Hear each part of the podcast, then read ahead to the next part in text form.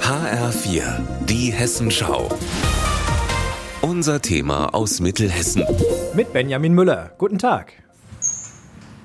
Strahlend blauer Himmel, die Sonne scheint, es duftet nach Rosen und ganz vielen anderen Blumen und es fliegen überall Bienen, Hummeln oder Schmetterlinge rum. Wir sind hier nämlich im Rosengarten Hadamar auf dem Herzenberg. Ein toller Ort für einen kleinen Kurzurlaub vor der Haustür und ein echter Geheimtipp. Bei mir ist Mike Kroneberg vom Verein, der den Rosengarten hier pflegt. Was macht den Rosengarten jetzt eigentlich so besonders? Der Garten ist ja 3800 Quadratmeter groß und äh, ist sehr intensiv angelegt äh, als Gartenkultur, als englischer Garten.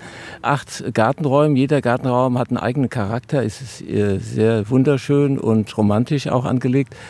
Und wir machen das übrigens mit sehr viel Liebe im Herzen. Ja, mit viel Liebe und natürlich viel Arbeit. Dafür gibt es fünf Minijobber und fünf Ehrenamtliche, die den Garten hier in Ordnung halten und diese acht Gartenräume ganz besonders gestalten. Aber was sind eigentlich jetzt genau diese acht Gartenräume? Ja, zum Beispiel der versunkene weiße Garten, in dem halt die Farbe weiß dominiert und halt dieses, der Charakter, dass, es, dass man äh, etwas runtergeht in die untere Etage, also in drei Etagen.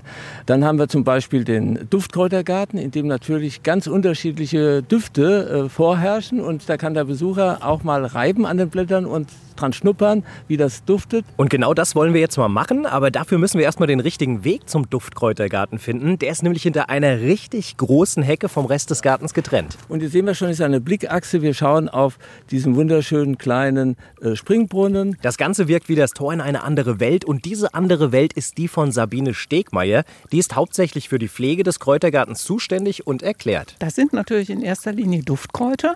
Da hinten ist überwiegend Salbei drin. Hier wäre zum Beispiel ein Apfelsalbei. Das ist jetzt der Ananassalbei. Oh ja. Ein Kurzurlaub in Hadamar. So lässt sich der Rosengarten wohl am besten beschreiben. Und was hat er mit Mike Roneberg und seinem Leben gemacht? Ja, meine Frau ist stark eifersüchtig geworden.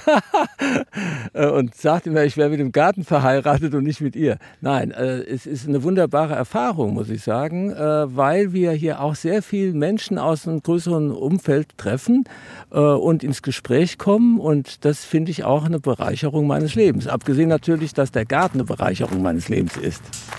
Aus Hadamar, Benjamin Müller.